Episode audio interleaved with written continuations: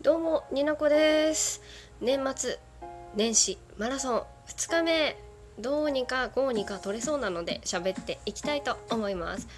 よかったら最後までお付き合いください。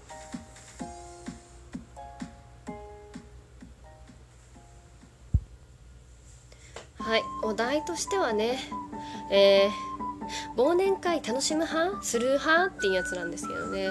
結論から言うと私多分楽しむ派だと思うんですけれども会社でなんか仕事でやる忘年会みたいなくくりで言うと、まあ、お酒が好きだから別に飲めたらねうん、お酒を飲んでるからいいの。なんですけどなんかでも楽しむ派である理由もあるなと思って。私が所属していたまあ職場って割となんだろうな。今いろんな方の話を聞くと結構恵まれてたかなと思って。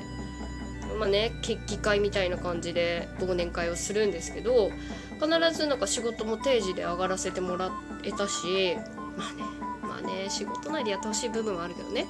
しなんかお金もね出さなかった気がするんですよ。もう経費として落としたような気がする。でも覚えてないけど払ったのかな？払ったのかな？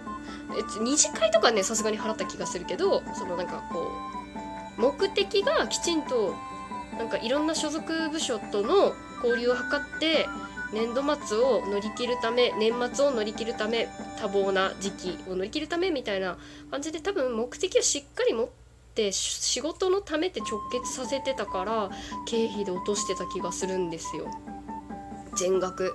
だから自分で払わなくてよかったからまあね、なんか多少なんかめんどくせえ人もいたけど もうなんかお酒のノリでねちょっとねブレイコー的な感じでそういう雰囲気出していいよって言われたからそんな女の子も多いからさセクハラなんてしたら大変な、ね、会社だったんで、ね、割と自由に飲み食いしてましたね。でただそうねお酒が飲めない人は大変かなって思いますね。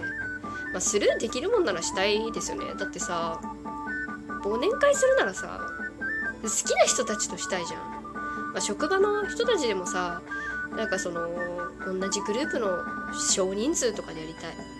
でももう10人超えたらもう陰キャ発揮するんだ。そうそう。結構強い言葉で喋ってるかなって思ってるんですけどそれなんでかっていうとさっきホットワインを作って結構一杯ねガーって飲んでるからほろ酔いなんです。なんていうかねなんか忘年会の目的をしっかりその会社ごとでも持って会社のなんかそういう雑務をしてくれる部署の人が仕事として幹事をしてくれて全部手配してもらえるんだったらやってもいいかなって思えるんじゃないかなって思います。あとなんか普段行けない美味しいご飯が食べられるワンランク上のところで一銭もお金を払わずに行くんだったら多分みんな行くと思うんです。たとえ強制でも。いや強制だったら行くか。そしたらなんかねまあ、食べれないものはねあれですけど飲めない人もね楽しめるかなまあ、楽しめる本当に心から楽しめるかっていうとまあ半分仕事だからそういう意味で経費で落としてほしいよね。っていう話。3分ぐらい喋ったんですけど。まあ仕事ではまあなんとなくお酒が好きだから楽しめちゃう派なんですけれどもね。うん。忘年会ね。してないね今年。なんか今の職場はまあ契約っていうこともあってあんまりねお母さん世代も多いししないんですよ。だからなんだろうランチ1時間でちょっとおしゃれなパスタ屋さんに行ってみんなでランチしてみたいな部署もあるしなんかそれぐらいでいいんじゃないかなって思うよ。だってさその年にあった1年の出来事を忘れられるわけないじゃんそんな1日でさ。すごいブラックな面出していくんですけど。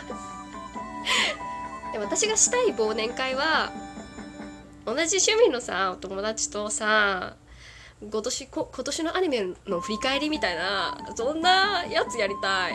なんかさお酒とか美味しいご飯を食べながらもう今年で言ったらさ「もう鬼滅の刃めっちゃ来てたよね」みたいな「あのシーン最高だったよね」とか皿三昧のさあの話の流れ持っていく感じなんかすごいびっくりしたんだけどみんなはどう思った？みたいなさそういうのをしたいじゃん。そういう忘年会がしたい。なんなら二次元に行きたい。ちょっとあのお酒のせいだと思ってください。二次元に行きたい。で自分の推しキャラを私がもてなすっていう忘年会がしたい。例えばあのヒプノシスマイクの入間重斗くんが好きなんですけど入間さん今年ヒプノシスマイクめちゃくちゃ動いたじゃないですか。お疲れ様です。ありがとうございます。みたいな感じでもてなしたいっていうすごいどうでもいい話をして終わろうと思います。いやもうでも推しに囲まれてさお酒飲めたらさ私知ると思う。えポートガス D エースとあのすごいなんかこうラム酒を乾杯しながら入間重斗君にちょっとなんかビールをねあのお酌しながらえ？最近推しになった山頂門にうん一緒に乾杯ができてえ最高じゃん。え？気持ち悪い自分。というわけで忘年会は楽しむ派。妄想も楽しむ派のになこでございました。ではまたマラソン頑張れたらいいなと思いますがよくわかんない。うん行けるとこまで走っていこうかと思います。ちょっと噛んじゃった。というわけで次回も聞いてってください。になこでした。